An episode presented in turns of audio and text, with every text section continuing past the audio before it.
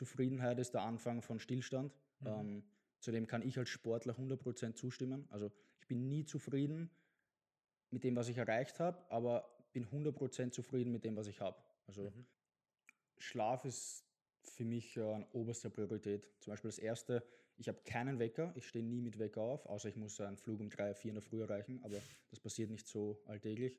Deswegen, ähm, ich habe einen Wecker, der mir sagt, wann ich schlafen gehen soll, beziehungsweise wann ich runterkommen soll. Sind so zwei Sachen. Ich, ich, ich, ich trenne das ein bisschen, obwohl man es nicht trennen kann irgendwie, weil viele sagen Work-Life-Balance. Ich finde das Blödsinn, weil ich, ich arbeite nicht für mich, sondern das ist mein Leben, das ist meine Leidenschaft. Ich würde nichts anderes machen, auch wenn ich ja, wirtschaftlich nicht erfolgreich wäre, würde ich das trotzdem machen, weil ich lebe das einfach. Schön, dass Sie reinhören in unseren Animamentis Podcast, dem Podcast für echte mentale Stärke. Und heute haben wir wieder einen ganz besonderen Gast für Sie. Er ist 27 Jahre jung und ähm, 13-facher Judo-Staatsmeister, CEO und Founder von Nick Hasmann Training Club und ein Personal Coach. Wie er selber sagt, er war nie erfolgreich im Judo, bis er 19 war. Und danach hat er auf ein Growth Mindset umgestellt und plötzlich war er erfolgreich. Was er damit meint, wie er mentale Stärke selber trainiert und aufbaut und was für einen gesunden Körper wichtig ist, das wird er uns heute erzählen. Und es freut mich, dass du da bist, lieber Nick Hassmann. Danke, dass ich da sein darf. Ja, sehr gerne. Vielleicht starten wir schon einmal so ein bisschen rein. Ähm, ich habe ja kurz erwähnt, dass so mit 19 für dich so ein Moment war, ähm, wo du für dich erkannt hast, was du eigentlich brauchst, um mhm. für dich erfolgreich zu sein. Nimm uns vielleicht in die Zeit davor mit und dann auch zu dem Moment. Okay. Ähm, und zwar bin ich in eine Familie reingeboren, beziehungsweise mein Vater war 1984 bei Olympischen Spielen in Los Angeles äh, im Judo. Und ähm, hat so angefangen, also wie ich zum Judo gekommen bin, wenn wir einen Schritt zurückgehen. Ähm, ich habe irgendwo gestartet in einem Schulclub und äh, da war ein Trainer, der hat nicht mal richtig den Gürtel binden können und mein Vater als äh, ehemaliger Profi hat sich das mal angeschaut und hat dann gesagt, okay, halt, das funktioniert so nicht, wenn ich meinen Sohn, also schon Judo schick, dann mache ich selber, weil ich habe das ja mal ganz gut gemacht, da war bei Olympischen Spiele mhm. und äh, long story short hat er 2000 neben dem Fitnessclub, den er gekauft hat, ähm, im Aerobiksaal haben wir Matten aufgelegt und haben gestartet ähm, unseren Verein mit äh, drei Teilnehmern. Das war mein bester Freund, mein Halbbruder und ich. äh, mein Vater war der Trainer. Und ähm, ja, 20 Jahre später sind wir als Mannschaft so die erfolgreichste Judo-Mannschaft in Österreich aller Zeiten. Achtmal Bundesligasieger, ähm, unzählige Staatsmeistertitel, unzählige Erfolge. Und ja, bis ich 19 war, war ich zwar immer als äh, großes Talent angesehen und war technisch sehr, sehr begabt, aber körperlich sehr unterentwickelt oder mhm. beziehungsweise nicht so stark. Judo ist eine sehr ähm, körperbetonte Sportart und ich habe es nie richtig geschafft, irgendwie ähm, fit zu werden, beziehungsweise bin auch am 28. Dezember geboren, also Stichtag ist der 1. Jänner. Ich war fast immer ein Jahr jünger als alle anderen. Mhm. Spielt wahrscheinlich auch bis zum Alter von 16, 17, 18 bei den Burschen eine Rolle. Ähm, aber der entscheidende Faktor, glaube ich, oder sehe ich jetzt im Nachhinein, war dieser Mindset-Shift, beziehungsweise meine Anschauung von der Welt. Ähm, früher habe ich immer gedacht, okay, ich, ich, ich, kann nicht stärker werden, alle anderen sind besser, ähm, der und der ist schuld an dem, dass ich nicht besser bin und äh, habe immer das Problem im Externen gesucht und nie bei mir selbst. Mhm. Und ja, dann war ich krank, also 2019, äh, 2013 mit 19 Jahren hat mein Vater gesagt, okay, du bist zwar krank, aber start einfach bei der österreichischen Meisterschaft. Das war allgemeine Staatsmeisterschaft im Judo, mhm. ähm, also Herren Staatsmeisterschaft. Und ich habe gesagt, na, ich fühle mich eigentlich nicht. Und er hat gesagt, okay, du hast keinen Druck. Ähm, ich habe hab mir immer sehr viel Druck gemacht und habe immer gesagt, okay, was, ist, was glauben die Leute außen von mir, was glauben die Zuschauer. Ich bin eigentlich ein großes Talent, aber, aber bringe es halt nie auf die Straße sozusagen, meine Leistung. Mhm. Weil im Training habe ich schon sehr, sehr gute Leute geschlagen. Und er hat gesagt, okay, kämpf, kämpf ohne Druck. Und das hat mich irgendwie ermutigt und habe ich dann gesagt, okay, hm. ich habe immer auch geglaubt, von außen, also ich, ich wäre erst erfolgreich, ich wäre erst glücklich, wenn ich erfolgreich bin. Aber eigentlich ist im Nachhinein dann so, man wird erst erfolgreich, wenn man glücklich ist. Mhm. Und zu dem Zeitpunkt war ich halt glücklich eigentlich und habe einfach im Moment gelebt, war sozusagen im Flow und habe jeden Kampf vorzeitig gewonnen an dem Tag und äh, meine erste Medaille bei einer österreichischen Meisterschaft war gleich als Juniorenkämpfer bei den Herren. Also ich war dann von oh. 0 to 100 mhm. real quick und ähm, ja, in, in dem Jahr hat dann alles funktioniert. In dem Jahr 2013 bin ich einen Monat später bei den Junioren ganz oben am Podest gestanden bei der Klasse U23, bin bester Judokämpfer des Jahres 2013 und 2014 also nominiert worden und gleich gewählt. Ähm, ja, und hat alles funktioniert, weil ich einfach im Flow war und ähm, Quintessenz daraus war oder jetzt äh, rückblickend betrachtet, dass ich meinen, meine Weltanschauung, wie vorher schon gesagt, oder mein mhm. Mindset in Richtung Growth Mindset, weg von Fixed Mindset ähm, geschiftet habe, also bewegt habe. Das heißt, ähm, ich habe eben nicht mehr das Problem im Außen gesucht, sondern das Problem an mir selbst mhm. und habe gesagt, okay, ich kann von jeder Person lernen, ich kann alles ändern, wenn ich will, ich kann, ähm, draußen ist schier, viele sagen, okay, scheiße, ich bleibe drinnen, aber ich sage, okay, draußen regnet es, was kann ich machen?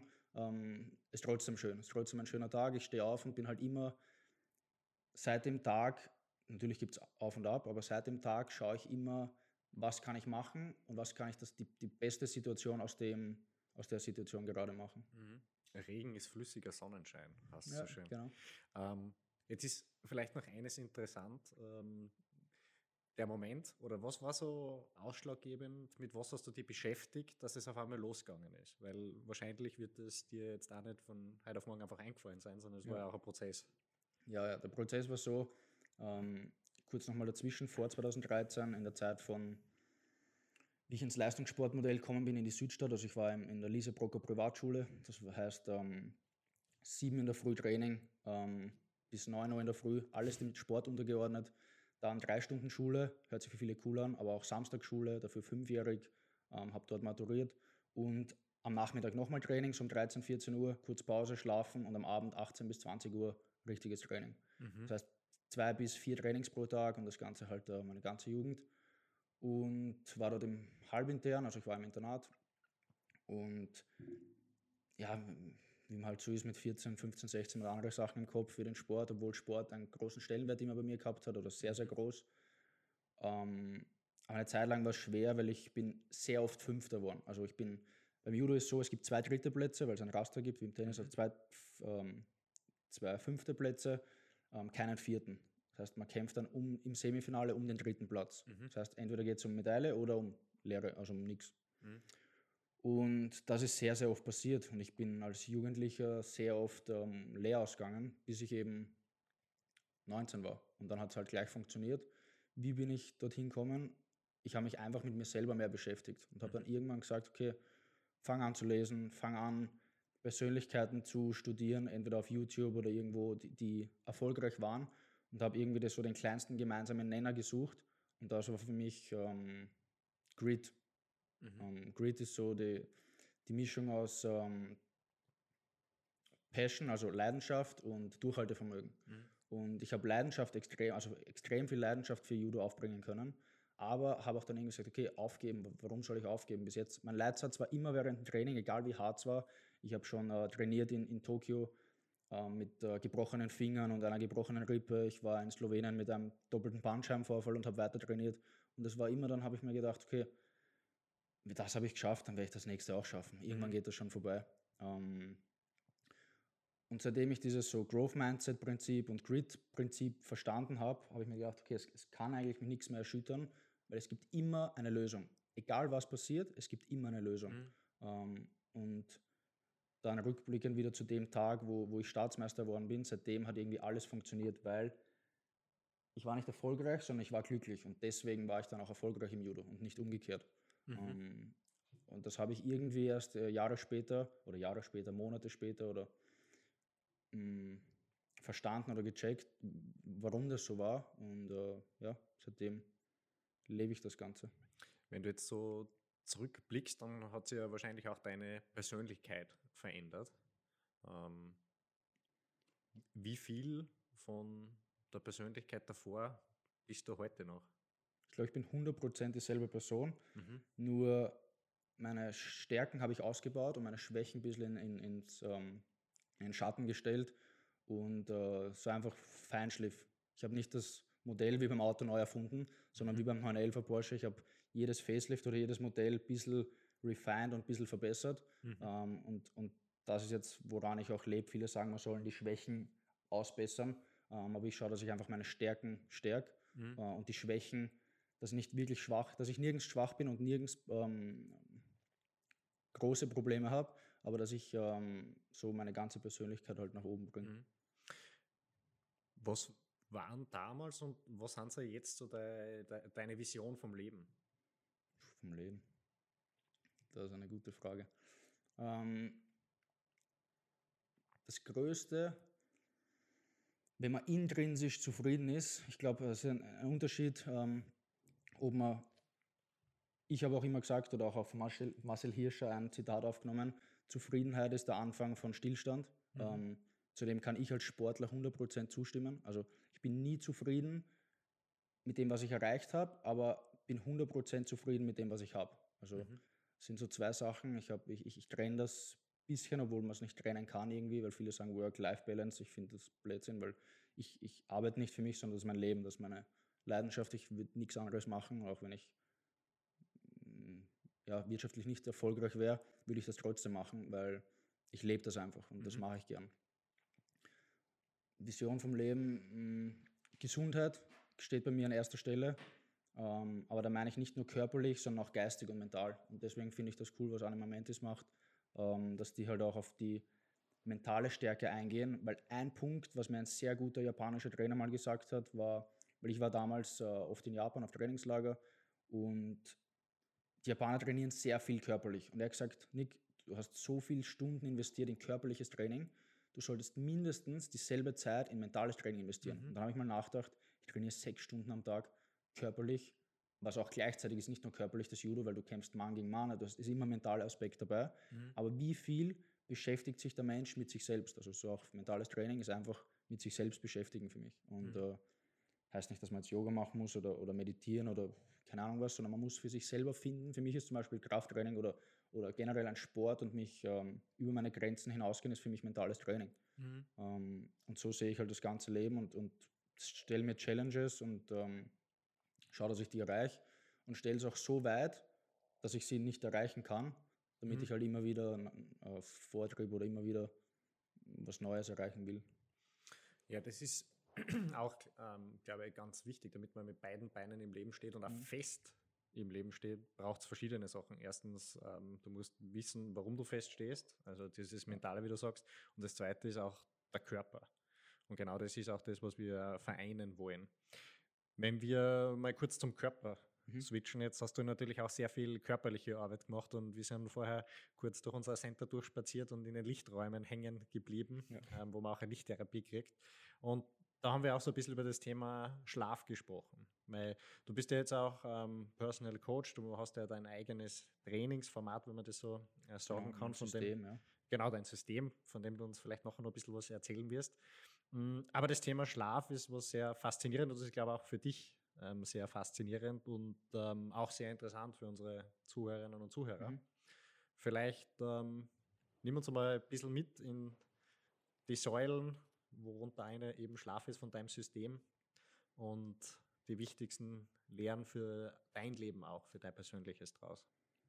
Ähm, Schlaf ist für mich äh, an oberster Priorität. Zum Beispiel das erste, ich habe keinen Wecker, ich stehe nie mit Wecker auf, außer ich muss einen Flug um drei, vier in der Früh erreichen, aber das passiert nicht so alltäglich. Deswegen, ähm, ich habe einen Wecker, der mir sagt, wann ich schlafen gehen soll, beziehungsweise wann ich runterkommen soll. Ab 20.30 Uhr geht bei mir der Wecker an ähm, und dann sagt, okay, Nick, komm runter und schau, dass du Sachen machst, die dich nicht ähm, aufregen. Keine Mails, keine Arbeit mehr. Ähm, klappt nicht immer, aber ich setze mir das Ziel, deswegen klappt es äh, zu 80 Prozent. Mhm. Und ja, ich mache so, mit äh, allen meinen Kunden wird Schlaf optimiert. Mhm. Training alleine, also ich gehe so weit, dass ich sage, Fitness und Training ist sinnlos. Viele sagen, was, du hast ein Fitnesscenter oder ich bin Creative Director vom Galaxy Fitnesscenter im Brunn am Gebirge. Mhm. So ein, also ein relativ großes Fitnesscenter, bin selber Personal Coach, ähm, habe zwei Trainer, die für mich ähm, arbeiten und äh, betreue um die 200 Kunden Mhm. jeder Kunde kriegt eine Schlafoptimierung bzw. Schlafanpassung. Ähm, Wie mache ich das? Zuerst habe ich einen Eingangscheck, wo ich seinen Schlaf-Ist-Zustand definiere. Mhm. Für mich sind drei Punkte, ähm, definieren guten Schlaf. Der erste Punkt ist, ähm, vor 22 Uhr, in Klammer vor 23 Uhr im Bett sein. Kleiner Nebensatz, in fünf bis zehn Minuten einschlafen. Unter fünf Minuten, wenn ich gut einschlafen, dann bist du übermüdet. Aber Mhm. so der Sweet Spot, was die Wissenschaft sagt, ist zwischen 12 und 15 Minuten, sollte man ähm, brauchen zum Einschlafen. Mhm. Das definiert den ersten Punkt. Zweiter Punkt ist die Durchschlaf, das Durchschlafen. Schläfst du jede Nacht durch? Mhm. Viele sagen, ja, ich schlafe durch, aber ich gehe aufs Klo. Nein, nein. Durchschlafen ist Durchschlafen. Ähm, wenn du aufs Klo gehst, die Blase hat genug äh, Inhalt oder genug Volumen, dass du eigentlich durchschlafen solltest. Wenn du aufwachst, weil du einen Harndrang verspürst, dann schläfst du zu seicht. Mhm. Da musst du an dem was ändern. Und der dritte Punkt ist, ähm, du stehst in der Früh ohne Wecker auf zwischen 6 und 8, also vorausgesetzt, du gehst um 22 Uhr, 23 Uhr schlafen und bist komplett energiegeladen. Mhm. Das sind so die drei Punkte. Fast, also 99 Prozent aller Kunden, die zu mir kommen, erfüllen mindestens eins der Punkte nicht. Mhm. Mindestens. Ähm, circa 80 bis 90 Prozent von denen erfüllen das nach drei bis vier Wochen. Mhm. Also für mich ist Schlaf die oberste Priorität, weil, wie ich vorher schon gesagt habe, Training alleine, wie viele Freunde kennst du, die zwischen ein bis viermal die Woche ins Fitnesscenter gehen und seit Jahren gleich ausschauen? Ich sehe das mein, mein Leben lang. Ich bin in einem Fitnesscenter groß aufgewachsen sozusagen Mhm. ähm, und ich habe Zehntausende Trainierende schon gesehen, die alle am 1. Dezember ins Fitnesscenter gehen, am Neujahrsvorsätze haben und sich nicht verändern. Mhm. Und das Zweite, ich sehe so viele Leute, die gehen jahrelang brav trainieren und ändern auch ihre Ernährung, ähm, aber es geht nichts weiter. Und dann Mhm. habe ich gesagt, okay, ich habe, ähm, kurz zu meiner Person noch zurück, ich habe 2013 maturiert und dann Sportwissenschaften angefangen zu studieren Mhm. und habe dann gesagt, okay, ah, das ist nichts für mich. Das ist, äh, auch wenn ich jetzt gegen das System gehe, aber ich sage es ist zu theoretisch, wie viel Erfolge, ich bin sehr leistungsorientiert, weil ich vom Sport komme und ich habe gesagt, okay, wie viel Erfolge haben Sportwissenschaftler mit den Problemen, die, wo ein Kunde zu ihnen kommt. Oder die Mhm. gehen halt in die Wissenschaft dann vielleicht, ist ganz gut, aber wie viele Erfolge gibt es da? Und dann habe ich gesagt, okay, halt, ich mache das selbst und gehe zu den Leuten, die den besten Track Record haben oder zu Mhm. den erfolgreichsten Trainern. Success breeds Success, also Erfolg ähm, zieht Erfolg an. Mhm. Und war dann in Deutschland, ich war in Japan, ich war in äh, Kanada, ich war in Amerika und habe von Trainern und auch von Ärzten gelernt. Ich war, bin, so weit, so weit, also ich bin sogar so weit gegangen, dass ich einmal ähm, sozusagen ein Ärztediplom gefälscht habe in Amerika und äh, bin hingeflogen, beim Arzt angeklopft und gesagt, ich will von dir lernen und äh, habe dann von dem Arzt gelernt. Mhm. Ähm, habe sozusagen Internshipping gemacht, ein, zwei Tage, habe mit ihm eigentlich geredet, so wie wir jetzt. Ähm, aber der hätte mich halt nicht aufgenommen, wenn ich gesagt hätte, ich bin jetzt äh, Judokämpfer oder Sportler. Weil ich eigentlich egoistischerweise für mich selber erfahren wollte, ähm, wie weit kann ich meinen Körper treiben, wie weit kann ich es im Sport schaffen. Mhm. Aus verschiedensten Gründen und Verletzungen hat es nicht funktioniert, aber das heißt nicht, dass ich jetzt da nicht weiter ansetze, sondern jetzt will ich mein System, das ich gegründet habe in den letzten Jahren ähm, oder für mich zusammengestellt habe, weiterbringen und wirklich effizient, so effizient wie möglich. Der Kunde kommt zu mir mit einem Problem und äh, ich schaue, dass ich sein Leben verbessere, indem ich Schlaf optimiere, indem ich Ernährung anpasse, indem ich sein Training anpasse, vielleicht Nahrungsergänzungsmittelempfehlungen gebe, ähm, Lifestyle-Optimierungen kleine, so Mhm. wie auch ihr macht. Ähm, genau. Wenn wir nochmal zurück zu dem Schlaf gehen. Jetzt ist es natürlich für viele unverständlich, wie man ohne Wecker aufstehen kann. Ja. Ähm, nimm uns vielleicht so ein bisschen mit, wie man die ersten Wochen ähm, auch ohne Wecker überleben kann. Viele wachen in der Früh auf und äh, sagen, sie sind müde. Dann sage ich, okay, fang mal an am Tag davor. Was hast du gemacht? Wann bist du schlafen gegangen? Das wäre das Er- Erste. Geh vor 22 Uhr oder vor 23 Uhr schlafen.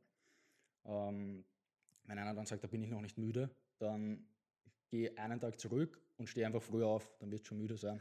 Ähm, und wir müssen an den Biorhythmus ein bisschen anpassen, Ja. das wäre gut, weil der Biorhythmus ist bei uns so zwischen 10 Uhr am Abend schlafen und 6 Uhr in der Früh aufstehen ohne Wecker wäre Optimum. Mhm. Ähm, viele schaffen es nicht aus beruflichen Gründen und so weiter, aber das wäre halt Optimum, sage ich mal, ähm, was man erreichen sollte. Wir leben nicht in einer perfekten Welt, deswegen ist es nicht immer erreichbar, aber es wäre erstrebenswert. Ähm, ich würde anfangen, ähm, mal mit früher schlafen gehen und Schlafroutinen. Der Körper lebt von Routinen. Mhm. Auch beim Essen sage ich, schau, dass du eine feste Essenszeit hast, sozusagen. Ich zum Beispiel persönlich, wenn ich um 20 Uhr meine Gabel oder meinen Löffel weglege mit meinem Essen, ähm, dann schlafe ich am besten, weil dann habe ich genug Zeit zum Verdauen. Ich esse nicht zu früh, weil dann habe ich einen Hunger und gehe Mhm. mit leerem Magen ins Bett. Ähm, also ich gehe nicht um nach Dinner Canceling und gehe um 17 Uhr oder so, höre ich auf zum, oder wie im Krankenhaus zum Essen, oder wie beim Bundesheer um 16 Uhr, ähm, sondern ich schaue, dass ich um 20 Uhr fertig bin und schaue, Mhm. dass ich auch nur zu 90 Prozent voll bin. Ich schaue, dass ich nicht übergessen, also über, mich überesse. Mhm. Obwohl das Abendessen könnte sogar, sogar das größte Essen sein des Tages. Also Mhm. sollte die größte Mahlzeit sein. Viele sagen, okay, wieso? Weil ich, wieso? Weil das, hast du schon mal unter Stress gegessen? Ja, Genau, im natürlich. Autofahren, im Vorbeigehen und sowas, da verdaut man nicht gut. Mhm. Wann ist der Körper am entspanntesten? Eigentlich während des Schlafens. Mhm. Auch wenn das Hirn viel arbeitet und so weiter, aber eigentlich ist der Körper sehr entspannt.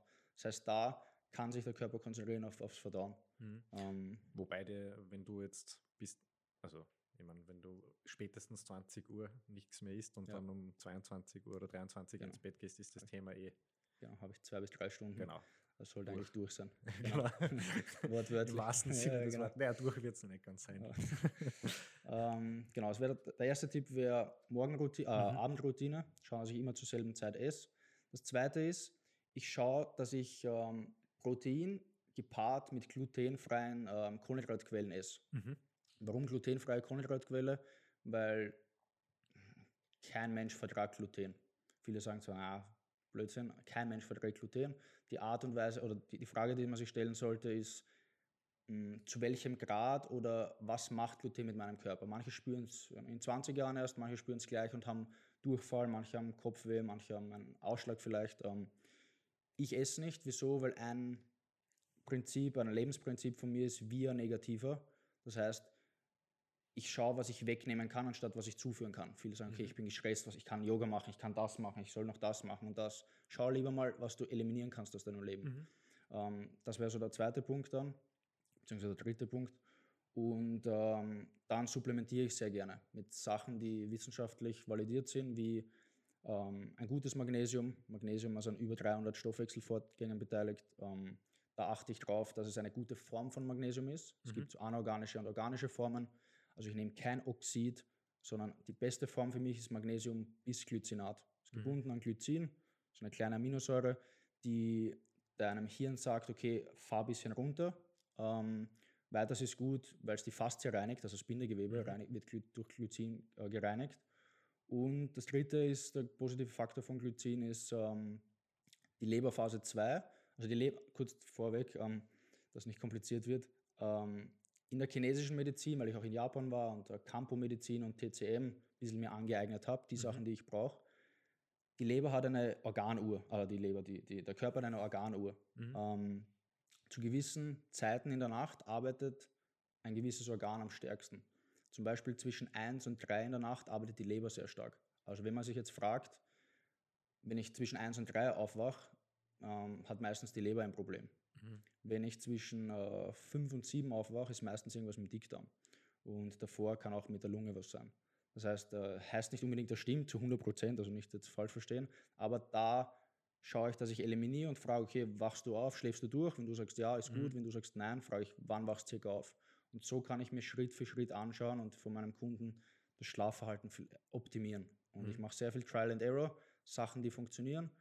Und ich bin sehr pragmatisch. Also Sachen, die funktionieren, funktionieren, auch wenn die Wissenschaft sagt, das funktioniert nicht. Aber wenn du jetzt besser schläfst mit meinen Tipps, dann hat es funktioniert. Auch wenn irgendwer sagt, okay, na, das, das kann nicht funktionieren. Mhm.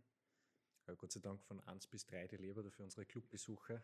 ähm, Ja, jetzt habe ich das aus einem bestimmten Grund gesagt, Mhm. ähm, weil es gibt ja auch immer wieder Ausnahmen, oder? ja, ja. Wenn du zum Beispiel wirklich auf Nacht fortgehst oder ähm, am Wochenende etc., wie schaut es dann in deinem persönlichen Leben aus mit deinen Routinen? Ziehst du die dann auch trotzdem voll durch? Ja, ich oder? schaue schon. Wie gesagt, Schlaf ist für mich oberste Priorität. Ich merke, also bei einer Arbeitswoche, die Arbeitswoche geht von Montag bis Sonntag, ähm, schaue ich, dass ich immer vor 23 Uhr im Bett bin Mhm. und versuche runterzukommen.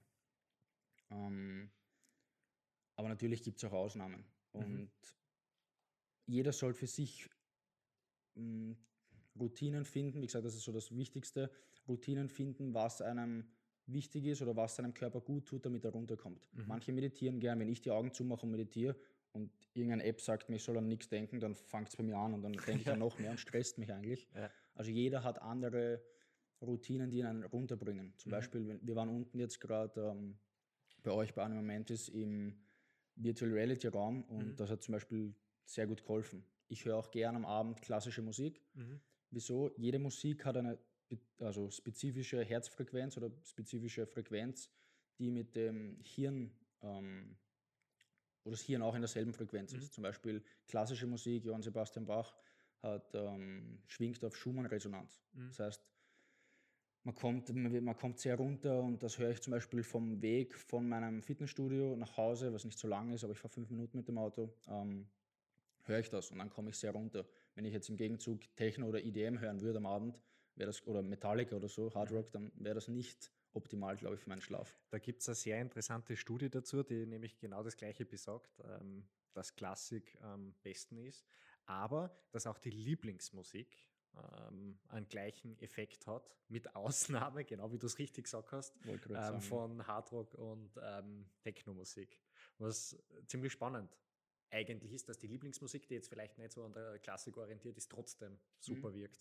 Ja, ich glaube, auf, aufgrund von Neurotransmittern und von, ähm, dass der Körper halt sagt, wow, das, das mag ich und dann gibt es ein Hoch, aber es kann auch sein, ein Ja. negativer Effekt, dass dich am Abend aufputscht vielleicht und du ähm, ja, nervös wirst sozusagen oder, oder, oder einfach euphorisch Mhm. ähm, und dafür vielleicht da nicht schlafen kannst, weil es sich an, weiß nicht, deine Ex-Freundin oder so erinnert. Richtig.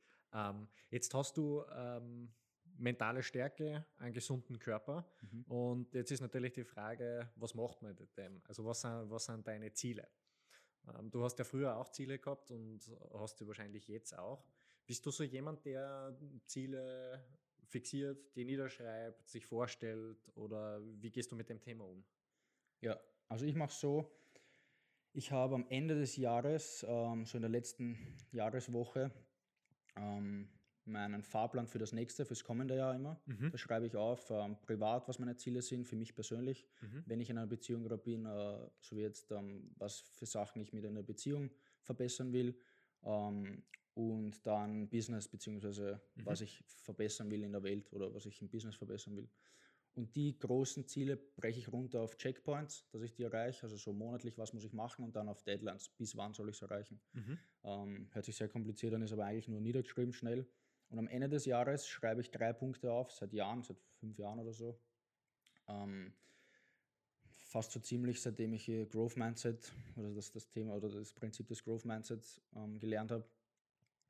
Ich habe drei Punkte und zwar schreibe ich am Ende des Jahres dann, was hat gut funktioniert, was hat nicht so gut funktioniert Mhm. und was habe ich aus dem Jahr gelernt. Mhm. Und ähm, ich frage auch immer ein paar Freunde von mir und komischerweise ist heuer, also 2020, also letztes Jahr, ähm, sehr, sehr viele waren ca. 10 bis 12 sehr positive Punkte, Mhm. nur zwei, drei negative Punkte. Wieso?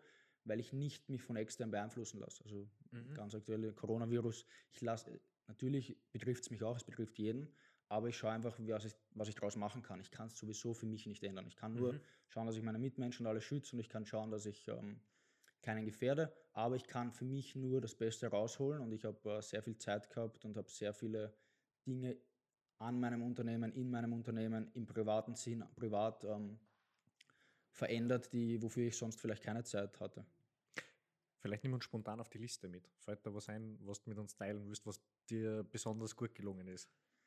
gut gelungen ist, dass ich ähm, ein neues Trainingskonzept entwickelt habe. Ähm, und zwar eine Art Hybrid Personal Training. Mhm. Ähm, bis jetzt war im Bestehen oder bis vor einem Jahr war im Bestehen bei mir im Programm zwei verschiedene Coaching-Pakete. Das eine ist ähm, 1 zu 1 Training im klassischen Sinn. Kunde kommt zu mir mit seinem Ziel und kann Blöcke von 1 bis 50 Einheiten buchen. Mhm. Ähm, auf der anderen Seite des Spektrums, ganz link, budgetär und auch ähm, meiner Zeit gedrungen, ist das Before- und After-Programm sozusagen. Kunde kommt zu mir, wenn er ähm, nicht so viel Budget hat, beziehungsweise wenn er sich ähm, selber gut mit dem Training auskennt, keinen Trainer per se an seiner Seite braucht oder örtlich oder zeitlich nicht zu mir ins Gym kommen kann. Mhm. Das heißt, du könntest jetzt im, auf der anderen Seite von Wien sein und könntest trotzdem mein System verfolgen, was sehr, sehr viele Leute machen. Also das waren jetzt die beiden Seiten, die zwei Extreme und jetzt habe ich was da in der Mitte drinnen ähm, kreiert und das ist ein Kleingruppenkonzept mit maximal sechs Leuten, wo jeder Kunde, also alle drei Coaching-Pakete haben eins gemeinsam und das ist das NH-System. Das beinhaltet eben einen Eingangscheck, sehr detailliert, Lifestyle-Analyse, Schlafanalyse. Ähm, dann gibt es eine Hautfaltenmessung. Da messe ich 13 verschiedene Hautfalten und ähm, dann kommt ein Körperfettanteil raus. Mhm. Ist zwar interessant, aber nicht so interessant wie wo ist dein Körperfett. Mhm.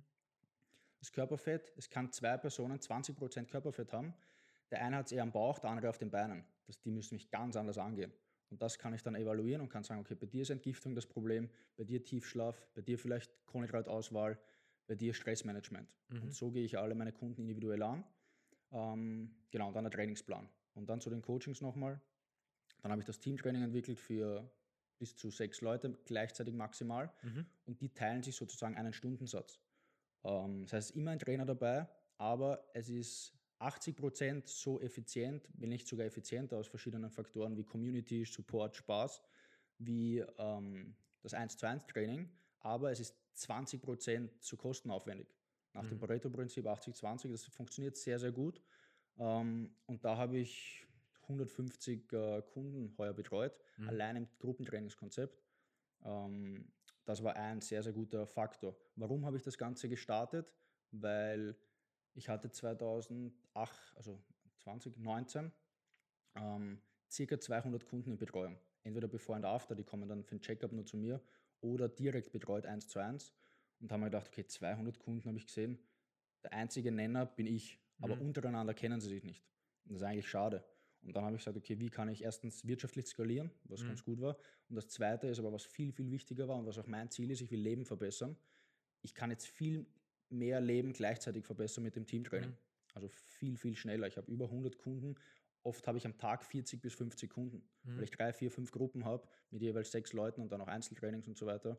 Ähm, das war so der größte Step in Richtung meiner Vision, die ich halt machen will. Und das wäre Menschen effizient an ihr Ziel bringen, mhm. so, so dass ich es jeder auch leisten kann. Ich glaube, das ist dir für 2020, ähm, was du gemacht hast, auch gut gelungen. Interessantes Konzept auf jeden Fall. Für Wenn, das, Entschuldigung, für das, dass äh, Fitnessindustrie sechs Monate geschlossen hat, war es ja. äh, ganz gut. Ja. Genau, also auch aus einer Krise was Ordentliches ähm, gelernt mhm. und die Chance einfach ergriffen. Also Gratulation zu dem.